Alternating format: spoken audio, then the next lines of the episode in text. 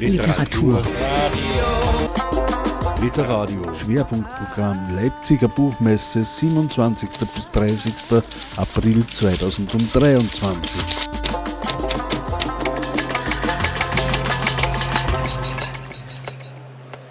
Herzlich willkommen an diesem Nachmittag. Herzlich willkommen bei Literadio hier im Stand der IG Autorinnen und Autoren.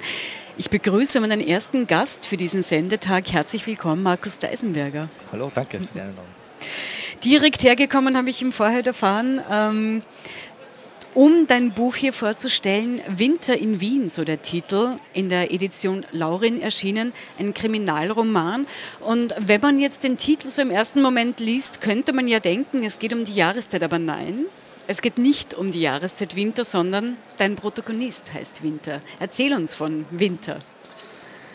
Ähm, Winter ist ein, wie soll ich sagen, ein verhinderter Musiker. Er wollte eigentlich Musiker werden. Er ist eine bisschen brüchige Figur. Äh, und dafür, wie es das Klischee so will, äh, eigentlich, eigentlich kein typischer Polizist, sondern ein sehr intellektueller, würde ich, würde ich mal sagen.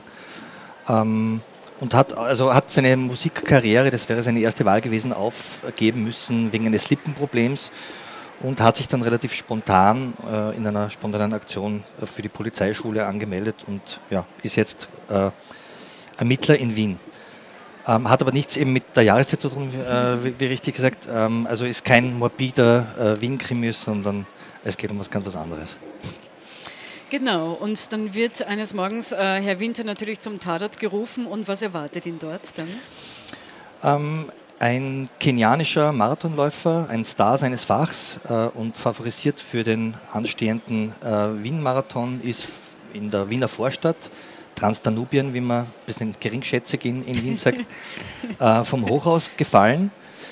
Ähm, und es stellt sich eben die Frage, ob er gesprungen ist oder ob jemand nachgeholfen hat. Ähm, und wie es dann ähm, die Geschichte will, äh, taucht ein Abschiedsbrief auf. Ähm, es wurde aber auch eben der ominöse ähm, zweite auf dem Dach ähm, gesehen. Und die Frage ist eben, ja, was Mord oder, oder Suizid?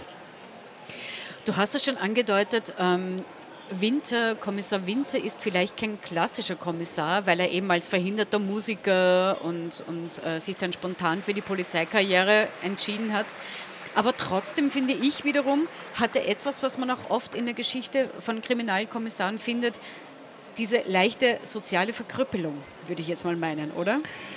Ja, das stimmt. Also er ist, er ist ein bisschen geplagt vom Leben, kann man, kann man sagen, aber ich, ich würde es nicht so, so, so extrem äh, sagen. Also mich, mich haben schon manche Tatortfolgen sehr genervt, wo das, wo das zur Spitze getrieben wird, mhm. ja, wo, wo, wo dann der Kommissar, also ein, ein vom Leben extrem gebeutelter Alkohol- und Drogenabhängiger äh, äh Wrack ist und so.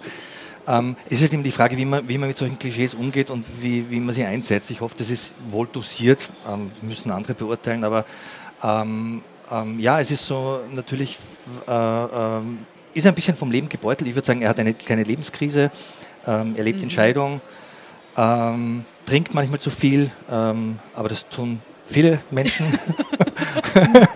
äh, vor allem nach der Corona-Krise. Und ähm, also, aber es ist, es ist, im Rahmen, würde ich sagen. Mhm. Ja. Ich meine, er selbst äh, nennt sich ja an einer Stelle äh, oder er nennt das egal asozial. Ja, ähm, das, das stimmt. Ja. Also er, er, stellt sich natürlich immer die Frage, ob äh, die mangelnden sozialen Kontakte, äh, ob das in Ordnung ist. Ähm, er hat ein, äh, also einen, einen, alten Freund, einen, einen pensionierten äh, Kriminalkommissar, mit dem er sich austauscht, der im Roman auch so, ein, so eine wichtige Spiegelfunktion äh, hat, wo sie, wo sie Dinge Revue passieren lassen. Und da stellt sich natürlich dann schon die Frage, ob es an einem Samstagabend nicht doch dann sozial verkümmert ist, wenn man diesen alten Mann auf sich äh, aufsucht, anstatt irgendwie auf die Piste zu gehen und, und mit gleichaltrigen Menschen, äh, wie es andere haben, am, am, am Samstag Spaß zu haben. Das ist immer so ein, so ein, so ein Frage-Antwort-Spiegel, ja, wie, mhm. wie, man, wie wir es kennen. Ja. Ist, das, ist das normal, äh, dass man das und das tut? Ähm, ja. Ich möchte noch kurz beim Charakter unseres Protagonisten ja. bleiben. Er hat nämlich ein interessantes Hobby. Er sammelt nämlich O-Töne. Ja, also er ist nicht nur eben Trompeter, wobei ich das mit der Lippe vielleicht nachher noch erzähle, weil das mhm. eine äh, witzige Anekdote ist.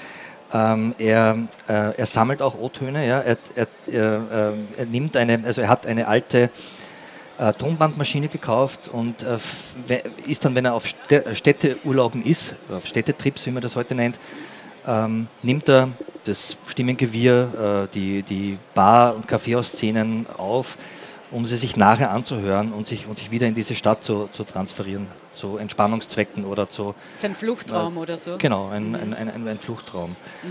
Ähm, wie das mit der Lippe auch, sind es Dinge, ich bin hauptberuflich Journalist, die mir so erzählt werden. Und bei der Lippe ist es, ist es ähm, ein witziger Zufall, das wurde mir erzählt und, und ich wusste nicht mehr, woher ich das habe und, und, und habe das dann eingebaut. Und ähm, das ist mein zweiter Roman, denn, denn, der erste spielt in Griechenland und da habe ich mit einem griechischen Musiker gemeinsam Lesungen gemacht und beim, beim zweiten habe ich dann gedacht, ja, was, was, was mache ich? Kenianischer Musiker, irgendwie zu platt, außerdem kenne ich niemanden. Eigentlich würde sich ein Trompeter anbieten und, und, bin dann auf den mir bekanntesten Trompeter, den ich einige Male schon interviewt habe, eben gestoßen auf den Franz Hautzinger und mhm. habe den gefragt, du hättest du Lust, das zu tun? Ähm, der gleich zugesagt hat, gesagt, ich lese erst das Buch und ich wusste nicht mehr, dass er mir das erzählt hat. Und, und der hat das Buch gelesen und gesagt, das ist ja meine Geschichte, das mit der Lippe ähm, ist eben seine Geschichte, aber er hat nicht aufhören müssen, er quält, quält sich quasi sein ganzes Leben als Trompeter mit diesem Lippenproblem. Aber was genau, was genau ist dieses Lippenproblem? Ich glaube, das musst du kurz erklären. Ähm, naja, wenn man das zu viel beansprucht, ja. äh, äh kann, man, kann, man, kann das brechen und, und, und kann quasi, äh, bei Chad Baker kennen wir es, der, der wurde mal vermöbelt und musste dann neu lernen. Und, aber wenn, wenn das zu viel beansprucht wird, kann das auch zu Problemen führen. Und, und er hatte mhm. das und musste ganz neu den Ansatz lernen und so weiter. Also er hat sein ganzes Leben lang dieses Lippenproblem. Aber ich wusste eben nicht mehr, dass er mir das erzählt hat. Das ist so, er verwendet irgendwas und, und das war dann ein, ein schöner Zufall eigentlich weil er nicht nur aus Gefallen oder aus bloßem Interesse das macht, sondern das erzählt auch ein bisschen seine Geschichte, obwohl er eben gesagt nicht Kriminalkommissar wurde, sondern immer noch äh, Musiker ist. Ja.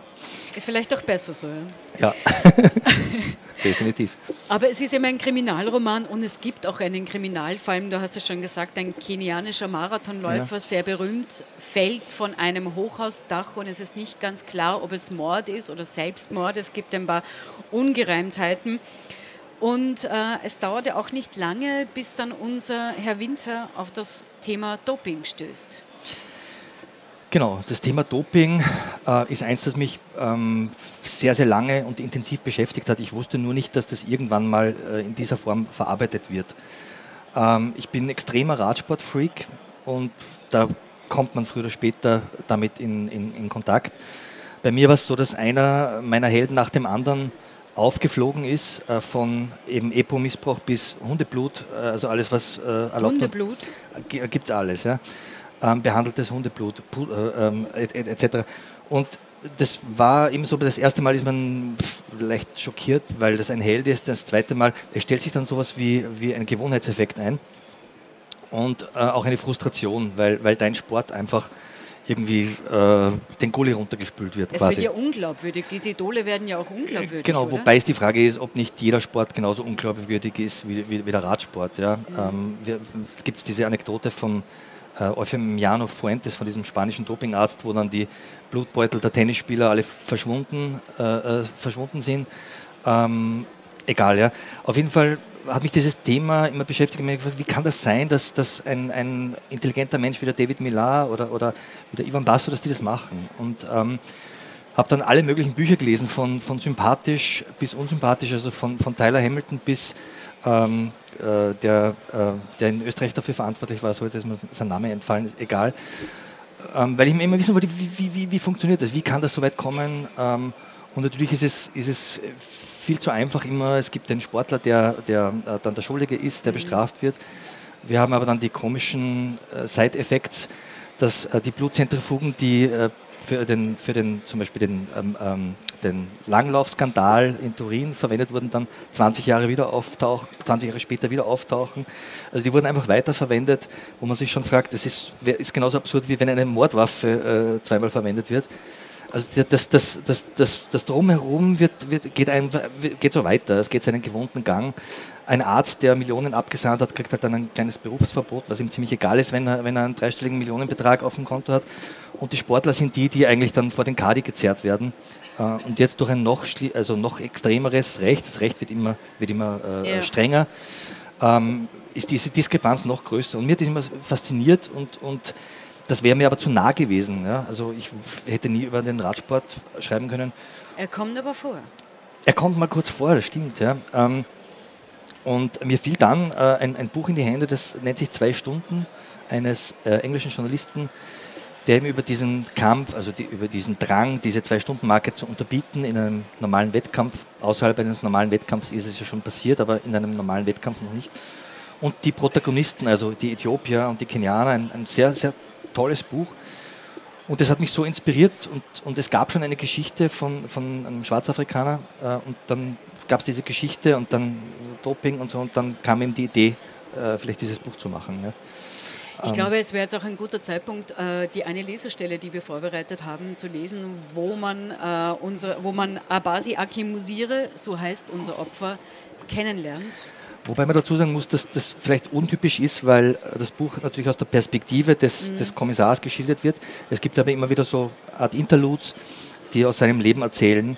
Ähm, vielleicht erklär, kann man das auch so erklären. Ähm, ähm, die Figur des Winter, also er braucht also eine gewisse Empathie, eine gewisse Nähe ähm, zu diesen, diesen Opfern, um, um die Fährte aufzunehmen, was natürlich in dem Beruf als unprofessionell gilt, aber, aber es ist so. Und das ist natürlich eine, eine, eine, auch eine Gefahr. Ähm, also er geht dann selbst laufen, ähm, ähm, er, er, lässt sich in, in, in dieses Biotop, wenn man so will, reinziehen. Ähm, ja, und die Gefahr gerade in dem Job ist halt, dass man die mhm. Professionalität, dass die auf der mhm. Strecke bleibt. Es klingt fast so, als würde er sich wie ein Schauspieler auf eine gewisse Rolle vorbereiten, oder? Genau, ja, ein mhm. bisschen, ja. Ein Hotelzimmer in Berlin. Obwohl schon Ende September ist es brütend heiß. Jemand hat die Rollläden nach unten gezogen. Die Klimaanlage stottert. Der Mann, den ich nach seinem zögerlichen Klopfen reingelassen habe, riecht nach Aftershave. Leichte Zitrusnote, teuer. Trotz seines unsicheren Grinsens beim Eintreten wirkt er routiniert. Als seine große, fleischige Hand die meine umfasst, macht er den Eindruck, als habe er das, was jetzt kommt, schon unzählige Male gemacht. Nachdem er sich kurz im Zimmer umgesehen hat, stellt er seine olivgrüne Segeltuchtasche auf den Tisch neben dem Fernseher. Dort, wo eine Broschüre des Hotels und die Fernbedienung liegen, liegt jetzt also auch mein Blut. Wie viele sind es wohl, frage ich mich, die wie ich in einem abgedunkelten Zimmer auf ihren Sugar Daddy warten? Ein paar pro Monat? Ein paar pro Woche? ein paar täglich. Noch einmal sieht sich der Zitronenmann, so taufe ich ihn, um, als ob er sich vergewissern will, dass außer uns beiden niemand sonst im Raum ist. Dann öffnet er den Reißverschluss der Tasche und greift in ihr Inneres. Zum Vorschein kommt ein dunkelrotes Plastikpaket. Auf dem Aufkleber prangen ein Buchstabenkürzel in Blau und ein Zahlencode in Rot. Kein Name. Leichter wäre es natürlich, die Namen auf die Beutel zu schreiben. Aber dann liefe man Gefahr, der Polizei bei einer Razzia im Hause des Docks vor den Toren Wiens sofort alle Namen der Kunden in die Hände zu spielen. Mit den Kürzeln ist eine Identifizierung hingegen nur dem möglich, der das kleine grüne Heftchen in seinen Besitz bringt, in dem der Doc alle Kürzel reellen Namen zugeordnet hat.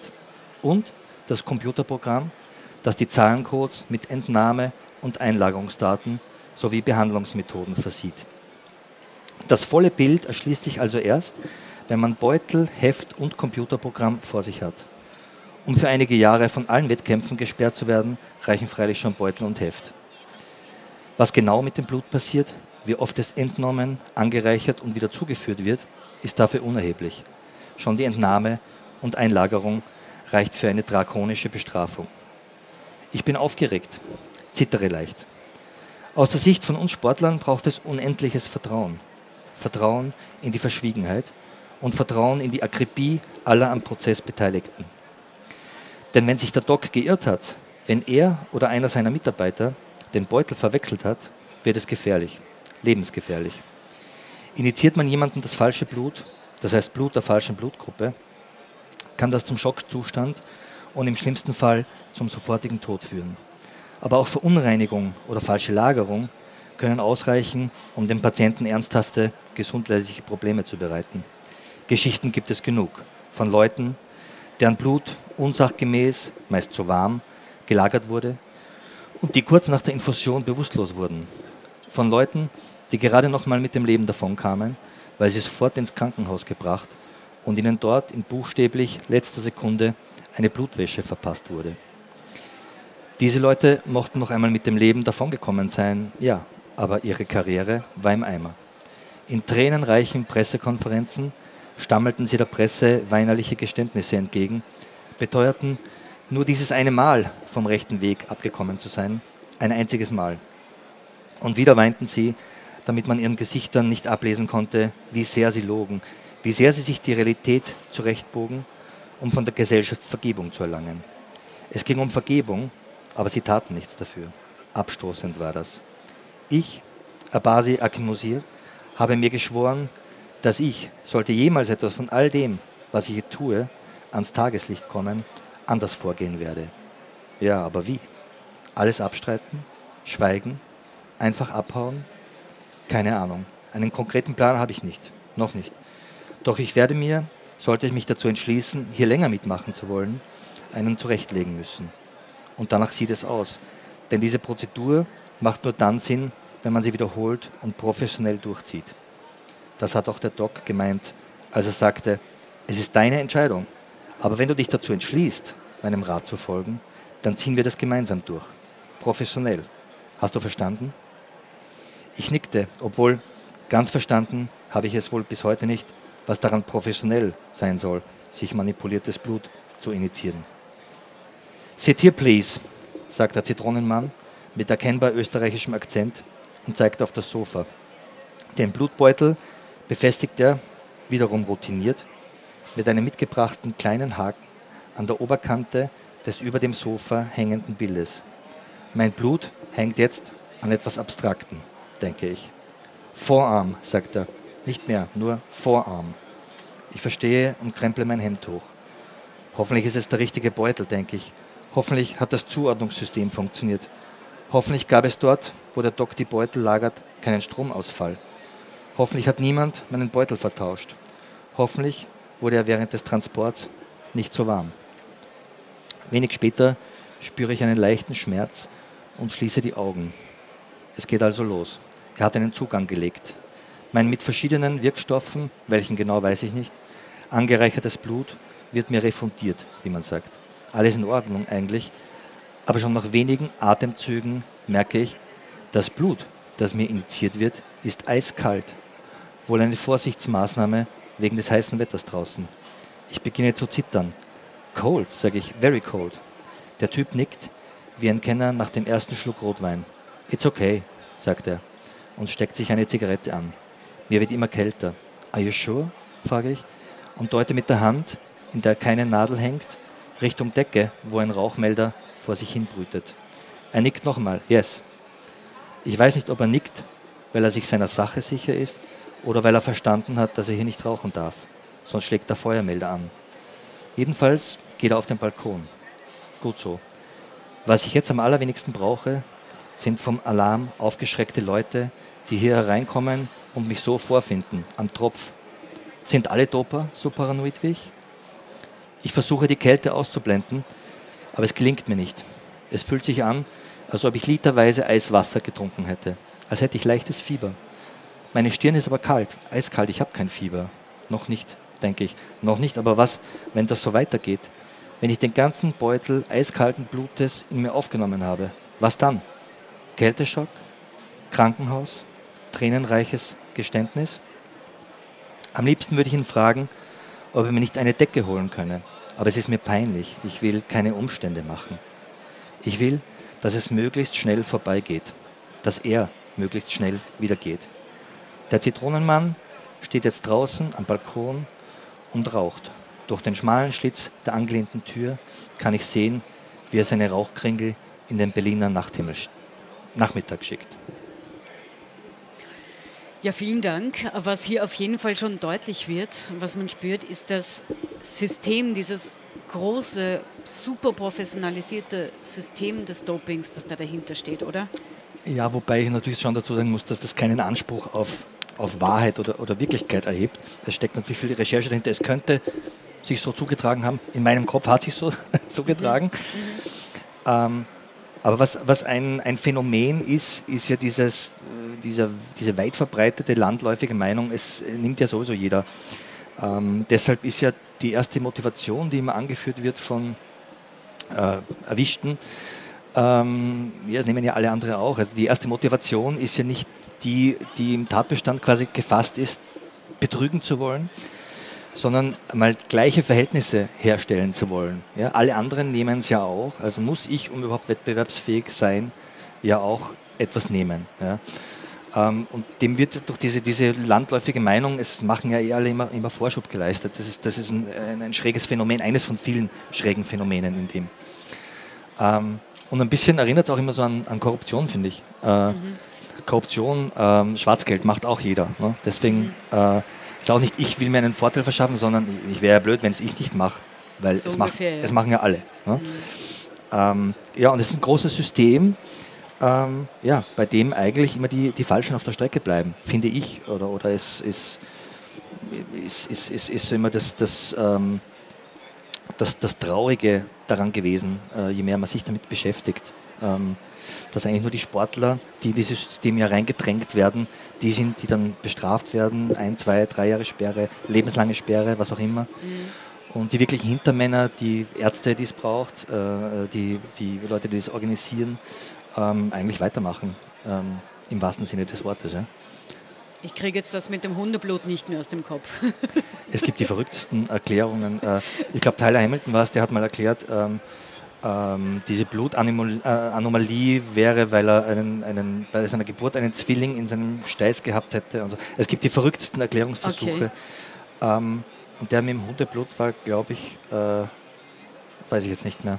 Ähm, Aber ja. es gibt ein, es, das ist nichts Erdachtes, das gibt es alles tatsächlich. Das gibt alles tatsächlich, mhm. das glaubt man alles nicht. Mhm.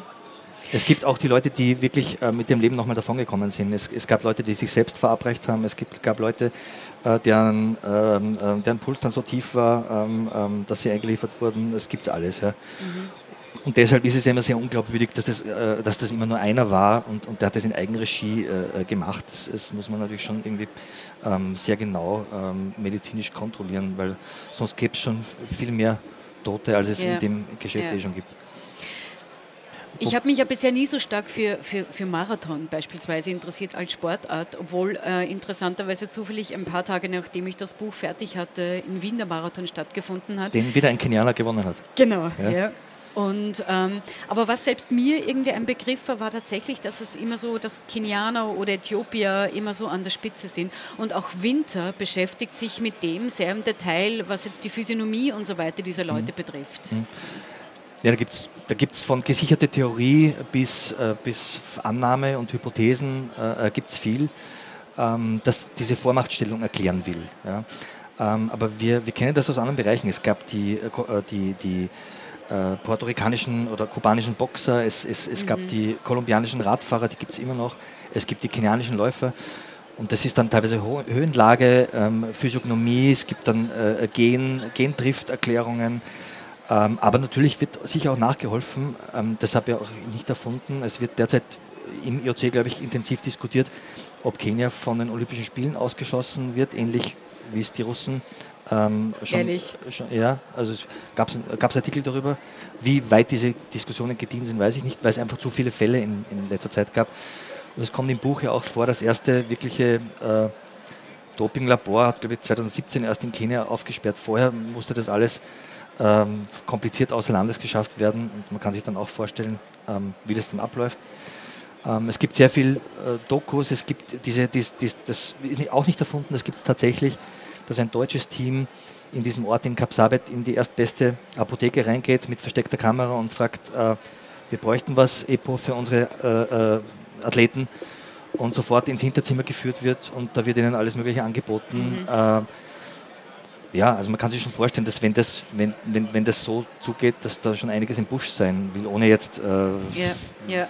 Das Ganze hat aber auch eine soziale Dimension, eine, eine gesellschaftliche Dimension, wenn man so will, weil äh, die, die Menschen dort eigentlich in extrem desolaten sozialen Verhältnissen leben und was mich auch total schockiert und überrascht hat, sofern das auch der Realität entspricht, dass viele von denen ein massives Alkoholproblem haben. Ja, das, das habe ich in diesem Buch gelesen, das hat mich auch fasziniert und ich habe dann weiter recherchiert. Ähm, das ist de facto so. Ähm, wie das gehen soll, äh, ähm, kann man kaum erfassen und, und äh, das geht auch dem, dem Winter so. Man kann sich das ja auch schon kaum vorstellen, dass jemand 420 Mal die 100 Meter in einer Zeit ja, läuft, die, die wir vielleicht einmal schaffen. Aber dass er dann auch parallel dazu äh, vielleicht trinkt, äh, äh trainiert, trinkt, äh, in der Woche 250 Kilometer läuft ähm, und ist dann halt mit 32, 33 völlig ausgebrannt. Ähm, da, aber das gibt es angeblich wirklich. Ja. Und das fand ich ja auch so faszinierend, weil äh, selbst ich habe dann in meinem Freundeskreis äh, bei Leuten, die Marathon laufen, nachgefragt und so. Und eigentlich kennt keiner wirklich die, die Läufer, die davon mitmischen. Ähm, weil, weil man so mit sich selbst beschäftigt ist. Das, das, das kommt ja im Buch auch mal vor, wie der Trainer von Abasi sagt, ja, die schalten ihr Leben an, wenn sie laufen gehen. Wir Mitteleuropäer versuchen unser Leben abzuschalten, wenn wir laufen gehen. Das, das mhm. ist so der, der mhm. ganz grundlegende Unterschied. Ähm, und dass selbst also in meinem Freundeskreis Leute, die sich sehr viel mit Marathon beschäftigen, eigentlich, eigentlich diese gesichtslose schwarze Masse, die da vorne, we äh, vorne wegläuft. Weg, die mich wirklich wegläuft. Wegläuft ja. und, und das Rennen unter sich ausmacht, ja. dass man eigentlich relativ wenig über diese Menschen weiß, wo, wo kommen die her. Und, und mich haben auch, mich haben eigentlich von jeher immer Kriminalromane interessiert, die so ein, so ein Biotop, in dem ähm, Kriminalität, das entsteht ja nicht im, im luftleeren Raum, ob das jetzt Mord ist oder was auch immer, ähm, mich haben immer diese Krimis halt äh, äh, interessiert. Am besten ist der Simenon, der immer so, so dieses Biotop ganz genau anschaut und, und ob das jetzt die armen Flamen irgendwo an der Grenze sind oder eine, eine Upper-Class-Familie in Paris, der sich immer ganz, ganz genau dieses äh, äh, Gefüge angeschaut hat. Und ich bin eben draufgekommen in meiner Recherche, ich, diesem Phänomen äh, kann man sich nur versuchen zu nähern, man kann das nicht ganz begreifen. Ich habe selbst Dokus gesehen, die dieses kenianische Laufum da sehr lobhudelnd äh, äh, darstellen. Da gibt es halt die Artikel wieder, sie werden jetzt Olympia aus, ausgeschlossen, die Wahrheit liegt irgendwo in der Mitte. Und diesem, diesem Phänomen kann man sich nur annähern. Und das geht ja auch ihm so. Ja, ähm, eigentlich, also das beste Beispiel dafür, dass er letztlich scheitert in seinem Versuch, ist ja, dass er zum Schluss genau das macht, was man ihm sagt, die, die kommen aus Kenia, ja, aber das, aber das hat nichts mit Safari zu tun. Mhm. Was macht er am, genau. am Ende? Stimmt. Er macht eine Safari. Ja. Mhm. Also es ist schon so ein, so ein, großes Bild dafür, wie, wie letztlich erfolglos dieser Versuch ist, äh, sich dem zu nähern. Das, das kann nur ein Versuch sein, eben sich, sich ja, dem irgendwie anzunähern. Ja. Für Winter ist es letztlich auch kein ungefährlicher Versuch, aber darüber wollen wir jetzt nicht reden, das kann jeder gerne nachlesen. Äh, Winter in seiner Odyssee, eigentlich durch diese Dopinglandschaft oder durch diese Geschichte des Marathons, des Sports, ähm, ihn dabei zu begleiten. Eines möchte ich noch kurz erwähnen. Es gibt nämlich ein äh, interessantes Zitat, das du am Anfang vorangestellt hast von äh, Marie von Ebner-Eschenbach. Die glücklichen Sklaven sind die erbittertsten Feinde der Freiheit. Ja. Ähm, ja, das, das bringt es für mich ähm, auf den Punkt, weil, weil es vielfach bei diesem Phänomen ums Wegschauen geht. Ähm, das kommt im, im Buch auch mal vor. Das ist alles keine Geheimwissenschaft. Ähm, also es gibt es, äh, das kommt auch im Buch vor. Das, was, was mich so schockiert hat, äh, viermal 110 Meter der Frauen in Beijing. Da gibt es dann die Einstellung, wo die Kamera von, von, äh, von Frau zu Frau geht und halt der Journalist erklärt, das ist Runner-up, das ist die Favoritin. Und jetzt, ich weiß nicht, wie ich sagen soll, aber, aber ähm, die, den Frauen, die dort stehen, ist der Mensch abhanden gekommen. Die, die sehen teilweise aus wie ja. Echsenmenschen. Man kann dann eine Kenianerin, um die es in dem Buch auch geht, rausnehmen, sich die auf YouTube, das ist alles keine Geheimwissenschaft, drei Jahre vorher ansehen, dann beim Wettkampf, drei Jahre später beim Fernsehinterview und man wird... Und keiner fragt nach. Keiner fragt nach und, und, und man wird von sich selbst als Laie zum Urteil kommen, naja, das kann nicht mit rechten Dingen zugehen. Wenn man dann jemanden, der sich in Physiologie auskennt, zu Rate zieht, wird der einen Lachkampf kriegen. Ja? Also das, das sind Dinge, die liegen da und wir schauen weg. Und das beste Beispiel, warum wir wegschauen, ist eigentlich, jetzt kommen wir wieder zum Radsport, Lance Armstrong, den hat man ja auch erwischt. Ähm, da war er schon, glaube ich, vier- oder fünffacher Tour de France-Sieger und hat alles vertuscht und, und, und die, die positiven Proben beseitigt, weil es ja nicht sein kann, dass so ein Held so tief fällt und, und auch so ein Gutmensch, der sich für Krebs äh, in einer äh, Foundation einsetzt und so weiter. Und wir wollen ja, dass, dass es so weitergeht. Wir wollen unsere mhm. Rekorde, wir wollen unsere Helden. Und mir ging es ja als Fan auch so. Man schaut gern mal weg. Mhm. Ich fahre jedes Jahr zum Giro d'Italia, ich schaue es mir immer noch an, obwohl ich, obwohl ich weiß, wie es ist. Das ist so ein Phänomen. Ja? Du, du willst es weiter genießen und du willst nicht wahrhaben, dass es im Endeffekt auch versaut ist, ja, um es auf den Punkt zu bringen. Ja. Aber das Stichwort, äh, ähm, man will, dass es weitergeht. Leider ist unsere Zeit hier zu Ende, Markus Deisenberger. Aber ich finde, das könnte ja eine Fortsetzung haben. Ich meine, jetzt ist Winter schon in Kenia auf Safari. Wer weiß, wo Winter in demnächst ist. Und vielleicht sehen wir uns ja wieder zu einem neuen Kriminalroman oder auch einem anderen Buch. Auf jeden Fall vielen Dank, Markus Deisenberger, für das Gespräch und die kurzen Lesung aus Winter in Wien, dein Kriminalroman, der aktuell in der Edition Laurin erschienen ist. Vielen Dank und auf Wiedersehen. Vielen Dank für die Einladung.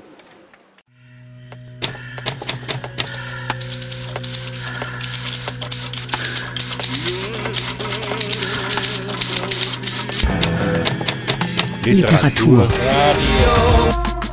Literadio. Schwerpunktprogramm Leipziger Buchmesse 27. bis 30. April 2023. Detailinfos, Programm und Webradio auf www.literadio.org. On Air zu hören bei Bürgerradios in Österreich, Deutschland und der Schweiz.